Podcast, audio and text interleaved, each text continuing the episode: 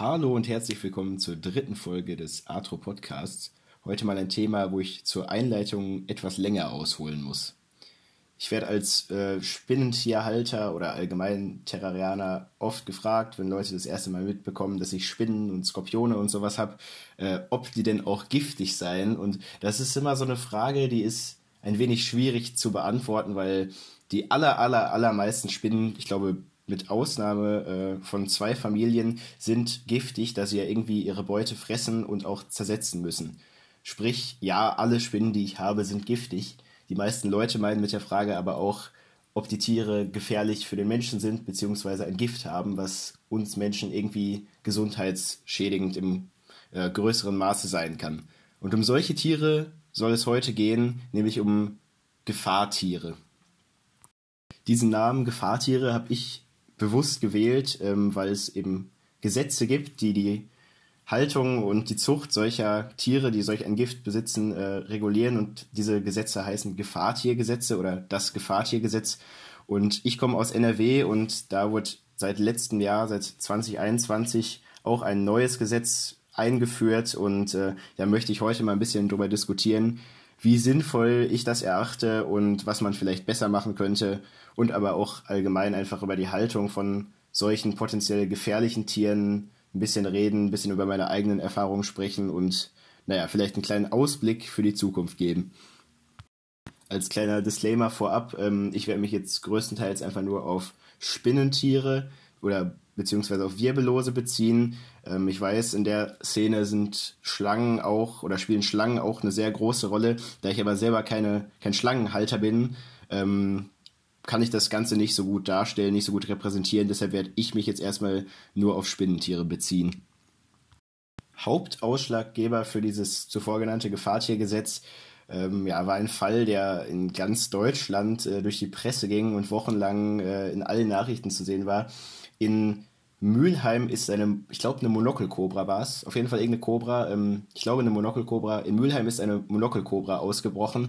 Und ähm, ja, ganz Mülheim, oder was, Herne? Also es gab auf jeden Fall mal einen Fall in Mülheim und einen Herne. Ich weiß jetzt nicht, welcher der letzte war. Aber auf jeden Fall ist eine, ähm, eine Monokelkobra in einem Ort im Ruhrgebiet ausgebrochen und die ganze Stadt wurde umgekrempelt. Äh, es wurde darüber gesprochen, ob man die Häuser einer ganzen Straße evakuiert, um da Giftgas reinzuleiten äh, und weiteres. Ähm, niemand äh, wurde verletzt, niemand wurde gebissen. Äh, am Ende wurde das Tier dann tot in einer Klebefalle aufgefunden von der Feuerwehr. Ähm, aber ja, das war so der ausschlaggebende Punkt, warum die Regierung sich gedacht hat, dass die Haltung solcher Tiere eben nochmal verschärft werden muss, weil einer Privatperson da einer Schlange ausgebüxt ist. Kann man sich jetzt natürlich darüber streiten, wie sinnvoll das ist, ähm, ein ganzes Gesetz eine ganze Gesetzgebung zu ändern äh, wegen einem Einzelfall. Ähm, da komme ich aber nachher nochmal drauf zurück. Jetzt möchte ich erstmal zeigen, was dieses Gesetz jetzt bewirkt hat. Also bis Mitte 2021 musste man alle Tiere, die in diesem auf der Liste, die vom Gesetz vorgegeben ist, aufgeführt ist, ähm, muss man entweder melden oder abgeben. Ähm, dazu gehören zu den Spinnentieren zum Beispiel die beliebte Vogelspinnengattung Pützleoteria, Latrodectus, Phoneutria, Sicarius, ähm, alle Butide bei den Skorpionen, auch noch ein paar andere Gattungen. Bei den Schlangen alles an Vipern und Giftnattern. Ähm, da weiß ich jetzt aber auch nicht genau, ob da noch mehr dabei waren. Äh, 100 Füße hat es gar nicht betroffen, glaube ich was ich relativ äh, witzig finde, da in anderen Bundesländern, wo das vorher strenger geregelt war, NRW ist bis 2021 eigentlich sehr gut äh, weggekommen, ohne große Regelungen. In anderen Bundesländern sind zum Beispiel auch ausnahmslos alle äh, Scolopendron morpha, also alle Hundertfüßer, um die es in der letzten Folge ging, ähm, verboten. Bei uns äh, ja, sind Hundertfüßer gar nicht betroffen, zum Glück. Hat man also äh, 2021 oder bis 1.6.2021 solche Tiere der genannten Familien, Gattungen, was weiß ich, äh, in Zucht oder hält sie einfach nur ähm, und möchte sie weiter behalten, äh, hat man sie bis zum 1.6. melden müssen. Das ist ja erstmal kein Problem und ähm, das hatte ich auch zuerst vor. Nur muss man dann pro Tier eine äh, Gefahrtierversicherung abschließen, die Jetzt äh, müsste ich lügen, wenn ich es sagen würde, ich weiß es genau, aber ich meine 50 Euro im Jahr äh, mit äh, Tendenz nach oben äh, beträgt und das erachte ich für Reptilien für sinnvoll. Allerdings, äh, ich hatte zu dem Zeitpunkt, oder bevor das Gesetz in Kraft getreten ist, ähm, Phoneutria boliviensis und Phoneutria nigriventa. Das waren adulte Weibchen, die äh, schon fast ein ganzes Jahr alt waren. Demnach wären die maximal noch so circa drei, vier Monate alt geworden. Und ähm, dafür sich das nicht ein 100 Euro zu zahlen für zwei Spinnen, die kein halbes Jahr mehr alt werden. Deshalb habe ich die Tiere dann äh, vor dem Gesetz abgegeben an Bundesländer, wo es noch erlaubt war. Das ist auch so ein bisschen der erste Punkt, wo ich mich so ein wenig dran störe, dass hier, ähm, ja, ich sag mal, wissenschaftlich nachgewiesen äh, tödliche Schlangenarten oder Schlangen, die ein Gift besitzen, was zum Tod führen kann, gleichgesetzt werden mit äh, zum Beispiel Pötzylöteria. Das sind äh, Ornamentvogelspinnen aus Indien und es gibt tatsächlich keinen nachgewiesenen Todesfall von Pötzylöteria. Und das finde ich schon ein bisschen schwierig, dass das dann wieder auf dieselbe Stufe gestellt wird und ähm, dass man da auch, sage ich mal, dieselbe Art an Versicherung äh, nachweisen muss ebenfalls äh, ja, ein bisschen ungleich, ne, ungleichberechtigt ist ein schwieriges Wort, ähm, nicht, nicht gleichgestellt, äh, ist einfach die, die Gefahr, die tatsächlich von den Giften dieser Tiere ausgehen kann. Ich meine, wir haben auf dieser Liste zum Beispiel Vitis gabonica, die Gabunviper, auch gleichgestellt mit, ähm, ja, mit Phoneutria nigriventa. Phoneutria nigriventa ist so eine der Lieblingsspinnen der Medien, die Bananenspinne, die auch öfters mal ähm, im Supermarkt vermeintlich in Bananenkartons drin ist, aber in 80% der Fällen sind es nur einheimische Spinnen oder Heteropoda venatorias. Aber auf jeden Fall ähm, sind Phoneutria da auch mit aufgelistet in diesem Gesetz und da gibt es eine wirklich äh, tolle Seite, ctenide.org vom Naturkundemuseum Karlsruhe und die haben da super ähm, alles aufgelistet zur Giftwirkung von Phoneutria nigriventa und ähm, da gab es eine Studie von 500 dokumentierten Bissunfällen in Brasilien und unter diesen 500 äh, Bissfällen waren über 80 Prozent, äh, die einen Tag lang lokale Schmerzen hatten und eine leichte Schwellung und am nächsten Tag war es vorbei. Und es gab einen einzigen Todesfall, das war allerdings ein drei Monate altes Kind. Von daher kann man das dann auch nicht gleichsetzen mit äh, einem gesunden Erwachsenen, der gebissen wird.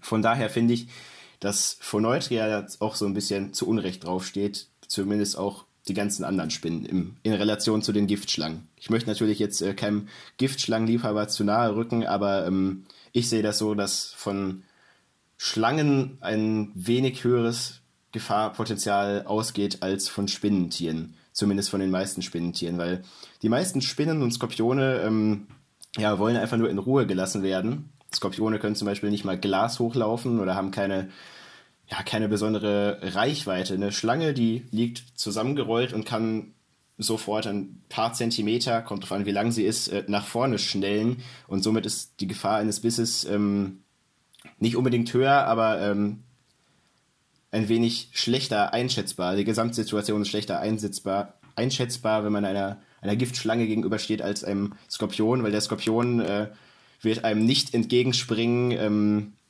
ja, und kann eben keine weiten Distanzen zurücklegen. Wie auch die meisten Spinnen oder wie eigentlich fast alle Terrarientiere ähm, wollen die meisten Arachniden auch einfach in Ruhe gelassen werden. Und wenn man sie nicht besonders reizt, dann kommt es auch nicht zu einem Biss.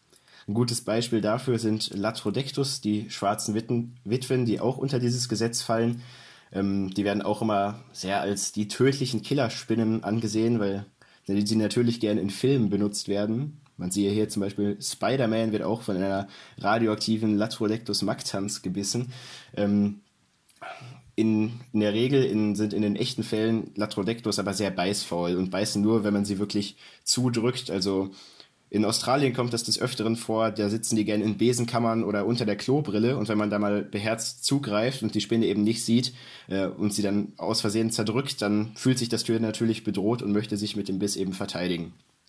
Das kommt aber in Terrarienhaltung nicht vor, da man ja das Tier äh, bewusst pflegt, weiß, wo es sitzt und natürlich nur mit langen Pinzetten agiert und somit kann es bei Latrodectus quasi quasi gar nicht zum Biss kommen. Ich hatte früher ähm, also 2020 und 2019 hatte ich äh, Latrodectus mactans und Latrodectus hasselti und das waren wirklich sehr, ich möchte nicht sagen langweilige Spinnen, natürlich faszinierend in Lebensweise und Aussehen, aber vom äh, Verhalten her waren die sehr, ähm, sehr ruhig. Die hangen den ganzen Tag nur im, im Gespinst rum und ähm, außerhalb dieses Gespinstes können die sich auch nicht wirklich gut koordiniert bewegen. Das sind äh, Tereide, Kugelspinnen und die sind ähm, ein wenig unbeholfen, sag ich mal, auf glatten Boden unterwegs oder auf dem Boden allgemein. Also geht von Latrodectus vom reinen Verhalten her eine sehr, sehr, sehr geringe Gefahr aus. Das Gift ist natürlich schon etwas potenter, aber wie gesagt, da muss es erstmal zum Biss kommen und das ist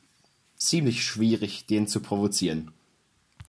Was ich zusammengefasst damit sagen möchte, ist, ähm, dass ich bei der Erstellung dieser Liste oder den Arten auf der Liste einfach nicht so viel Gedanken gemacht worden ist, ähm, beziehungsweise diese Liste wurde von Leuten gemacht, die eigentlich gar nicht so viel Ahnung von der Materie haben. Ähm, in Bremen war zum Beispiel auch lange Hablopelma mit auf der Liste und Hablopelma haben auch wirklich kein besonders potentes Gift, beziehungsweise kein besonders gefährliches für den Menschen. Von daher, ähm, ja, finde ich das ein wenig ungerecht, dass da einfach alle Spinnen, die mal grob als irgendwo als mit stärkerem Gift betitelt worden sind, da einfach mit aufgenommen wurde, ohne dass da mal groß recherchiert wurde und dann auf eine Ebene gesetzt mit wirklich Giftschlangen, die tatsächlich äh, Todesfälle verursachen. Wie gesagt, ich möchte hier kein Schlangenbashing betreiben. Ich finde Giftschlangen wahnsinnig schön und faszinierend. Ich finde nur, dass es nicht dieselbe Stufe wie beispielsweise ähm, irgendwelche Centroides-Arten oder Latrodectus oder sowas. Das ist eben nochmal ein Level höher.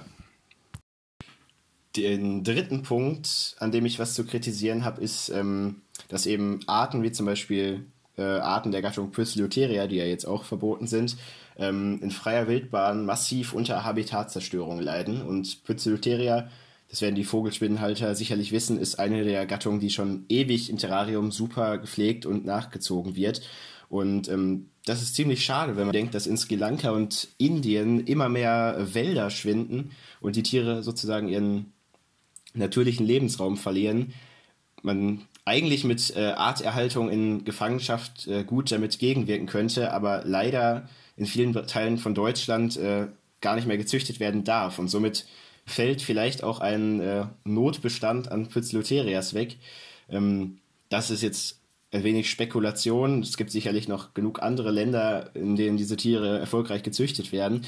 Aber das ist äh, sehr schade, dass sich engagierte Hobbyhalter jetzt nicht mehr am Arterhalt beteiligen können. Nichtsdestotrotz hat dieses Gesetz natürlich seinen Sinn, nämlich diesen, äh, solche Fälle wie in Herne und Mülheim mit der Cobra eben zu vermeiden.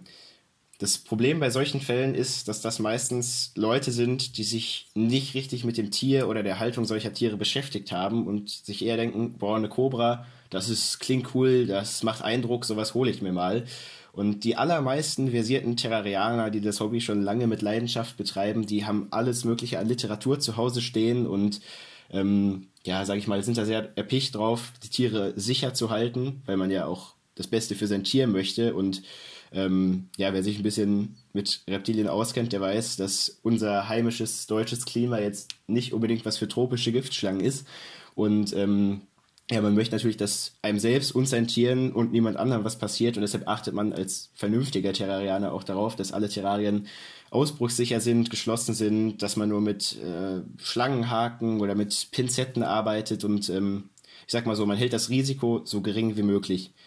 Wie gesagt, ich hatte selber früher Phoneutria und Latrodectus-Arten und ähm, auch wenn ich von den Phoneutria zum Beispiel nie eine Drohpose gesehen habe und ich habe Boliviensis und Nigriventa von erster Fresshaut an großgezogen, ähm, bin ich da immer nur mit, mit langer Pinzette, mit Abstand, mit mehreren ähm, Catch-Cups, sagen die, die äh, Briten immer in den YouTube-Videos, aber äh, mit mehreren Bechern zum Umsetzen hingegangen und ähm, ja, nach dem Motto lieber besser Vorsicht als Nachsicht. Ähm, so gehe ich aber eigentlich mit allen meinen Spinnen um, egal ob es jetzt eine in Anführungszeichen harmlose Brachypelma ist oder halt, ob es irgendeine Phoneutria war. Ähm, ich möchte von der Brachypelma genauso wenig gebissen werden wie von der Phoneutria und deshalb besser Vorsicht als Nachsicht. Also geht mit euren Tieren respektvoll um und ähm, ja, zeigt vielleicht auch der Öffentlichkeit, die keine Terrarianer sind, ähm, dass wir eben unser Hobby mit, mit Verstand und äh, Sachverhalt durchführen können und nicht nur irgendwelche Idioten sind, die sagen, oh ja, guck mal, was ich für coole Schlangen habe und dann nicht mal richtig drauf aufpassen. Und ich finde, es sollte sowas geben wie einen äh, Nachweis, einen Sachkundenachweis, wenn man diese Prüfung abgelegt hat und eben nachgewiesen hat, dass man, ähm, sage ich mal, mental in Ordnung ist, dass man in der Materie ist, dass man sich auskennt, dass man vielleicht auch mit äh, dem nötigen Handling, also zum, zum Saubermachen, zur, zur Tierpflege einfach, äh, damit, dass man damit klarkommt. Und wenn man diesen äh, Sachkundenachweis eben abgelegt hat, dass man mit dem auch die Erlaubnis hat, äh, eben diese Arten, die jetzt auf den schwarzen Listen in Anführungszeichen stehen, weiterhin zu halten und zu züchten. Für mich bzw. alle anderen Terrarianer in NRW hat sich das ganze Thema jetzt sowieso ein bisschen erledigt, weil jetzt eben dieses Gesetz da ist und man auch erstmal kein Ende davon sieht. Ähm, das klingt jetzt alles sehr negativ, aber ich drücke das jetzt einfach mal so aus. Natürlich ähm, gibt es, ich glaube, es gibt noch ein paar andere Bundesländer, ähm, in denen das so ist, aber jedes Bundesland hat da so ein bisschen seine eigene Regelung. Ähm, ich weiß gerade gar nicht, ob es überhaupt noch ein Bundesland gibt, wo es keine Einschränkung der Arten gibt. Ähm, falls ja, lege ich da den versierten und sachkundigen Haltern gern ans Herz, sich mal mit solchen Arten zu beschäftigen, da gerade ja solche Arten noch öfter mal einen schlechten Ruf haben. Ich nehme jetzt äh, schon wieder das Beispiel von Neutria. Äh, es sind tatsächlich mit welche meiner Lieblingsspinnen. Die werden halt oft als sehr, sehr aggressiv und ähm, ja, wirklich böse dargestellt, dass die einem quasi schon so direkt entgegenspringen, wenn man nur, nur irgendwas macht. Und ich muss sagen, ich habe davon gar nichts mitgekriegt, äh, von Boliviensis, weder noch von Nigriventa. Und ähm, das waren basically einfach wie Copinius und Ankylometes haben die sich verhalten. Also ähm, solange man die Tiere nicht gestört hat oder nicht unnötig gereizt hat, äh, kam da auch keinerlei Drohpose und keinerlei hektisches Verhalten. Im Gegenteil, ich habe äh, von Neutria gehabt, die waren ruhiger als äh, ja, andere, in Anführungszeichen, harmlose Spinnen, die ich habe, weil die einfach ja, immer recht gelassen waren, wenn die nachts durchs Terrarium geschromert haben. Die haben sich da gar nicht groß stören lassen, wenn ich da irgendwie gesprüht habe oder ähm, was sauber gemacht habe oder so. Und ja, solange man die Tiere nicht irgendwie mit der Pinzette anstößt oder sie irgendwie direkt ansprüht, anpustet, was weiß ich, dann kann da auch eigentlich nichts passieren. Also wenn man äh, wenn die Gesetzeslage es erlaubt, man selbst schon Erfahrungen mit, äh, ja, sage ich mal, giftigeren Arten gemacht hat und man sich das Ganze zutraut, wenn man auch Erfahrungen mit schnelleren Spinnen vor allen Dingen gemacht hat, dann äh, sehe ich da kein Problem drin, dass man sich solche Tiere auch privat zu Hause hält. Man sollte natürlich immer darauf achten, dass, ähm, ja, dass man am besten einen ganzen Terrarienraum für sowas hat, wo jetzt zum Beispiel wenn man kleine Kinder hat oder oft mal Gäste, dass da nicht jeder einfach an diese Terrarien drangehen kann. Ich weiß, das würden die meisten Leute auch gar nicht machen, einfach irgendwelche Terrarien auf, aber das Risiko besteht immer, dass wer sich eben nicht auskennt und da mal irgendwas dran macht und das soll natürlich nicht geschehen, deshalb sollte man seine ähm, Tiere, die jetzt vielleicht etwas potenteres Gift haben, in einer, immer in einem gesonderten Raum haben, natürlich in dicht schließenden Terrarien, ähm, gegebenenfalls mit einem Schloss vor, wenn es Schiebetüren sind und sowas und ja, immer lange Pinzetten benutzen und immer auch, wenn man das Tier schon jahrelang kennt und ähm, weiß, dass es eigentlich recht gelassen agiert oder es noch nie irgendwie aggressiv war, immer so rechnen, als wird das Tier jede Sekunde umschlagen können. Weil ich sage hier wieder, besser Vorsicht als Nachsicht. Da habe ich neulich äh, mit wem geredet, der äh, Naya Nigri Zinter heißen sie, glaube ich. Ähm, so gestreifte Speikobras sind das und ähm, der oder die hatte diese Schlangen eben oder hat sie immer noch und ähm, der hatte ein Exemplar, das war jahrelang komplett entspannt und hat sich wirklich von gar nichts stören lassen und nach äh, der letzten Häutung ist es wirklich total Charakterswitch und äh, sehr aggressiv und immer richtet sich direkt auf und stellt das Nackenschild auf und sowas. Und sowas kann eben immer passieren, ohne dass man das groß mitkriegt. Und da sollte man keinen, keinen dämlichen Biss riskieren die meisten Bissunfälle äh, in der Schlangenhaltung kommen auch daher, dass Leute einfach sagen, ja, ich muss nur kurz Wasser wechseln, das Tier sitzt irgendwo anders, ich sehe es gerade nicht, ich greife kurz rein und äh, fülle das Wasser auf und stelle den Napf wieder zurück. Das ist ein Ding von ein paar Sekunden, da passiert nichts. Und das sind eben diese kleinen Nachlässigkeitsfehler, die dann manchmal gefährlich werden können. Das, äh, die neue Gesetzgebung hat auch so ein bisschen ihre guten Seiten bei mir gehabt. Ich wollte davor nämlich die ganze Zeit äh, Centroides und Titius-Arten pflegen. Das sind Skorpiongattungen aus Süd- und Mittelamerika, ähm, humid lebende Skorpione finde ich sowieso immer toll und davon gab es eben viele Arten in wirklich schönen Musterungen und äh, überall erhältlich und die manche Zentroides, also viele Cetius und ich glaube auch manche Zentroides sind parthenogenetisch, das heißt, sie können sich ohne äh, Männchen vermehren und klonen sich quasi und das ist einfach mega spannend und da gab es auch Arten, die äh, in der Natur viel klettern und so und das waren eben Skorpione, die ich vorher noch nicht hatte und da habe ich mich wahnsinnig drauf gefreut und zack, dann kam das neue Gesetz und ich konnte sie mir nicht mehr legal anschaffen und natürlich äh, möchte ich ja auch nichts Illegales tun und deshalb habe ich das auch gelassen. Ähm, dadurch war ich quasi gezwungen, in Anführungszeichen, ähm, mich nach anderen Arten umzuschauen und habe da so ein bisschen meine Skorpionliebe für mich entdeckt. Habe ich mir nämlich ein Pärchen Euscorpius italicus bestellt und mit denen hat so ein bisschen angefangen. Ich habe jetzt noch Euscorpius tegestinus und Euscorpius carpaticus in Zucht. Die Carpathicus ähm, hat das erste Weibchen jetzt schon geworfen, das zweite auch. Die Jungtiere müssten gerade runtergehen von der Mutter. Italicus hatte ich mittlerweile, die hatte ich jetzt schon ein, zwei Jährchen. Ähm, da hatte ich jetzt auch schon, ich glaube, zwei oder dreimal nachzuchten und die Tergestinus-Dame wird auch immer dicker. Ähm, ja, da bin ich eben so ein bisschen in die anderen Skorpione reingerutscht. Was habe ich denn noch?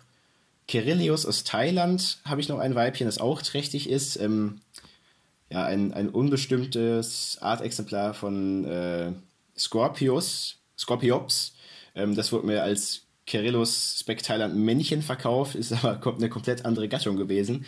Deshalb weiß ich gerade gar nicht, ob es ein Männchen oder ein Weibchen ist, da bin ich auch noch gespannt.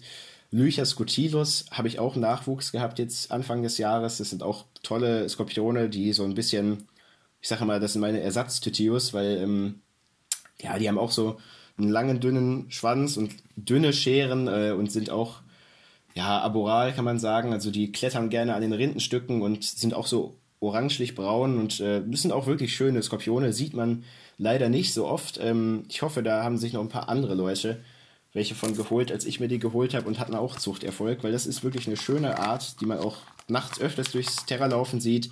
Kann ich jedem nur ans Herz legen, ist auch recht harmlos vom Gift her, sehr stechfaul das Weibchen war nur so ein bisschen äh, restaggressiv, sage ich mal, als ich die Jungtiere rausgefangen habe. Aber das ist natürlich verständlich.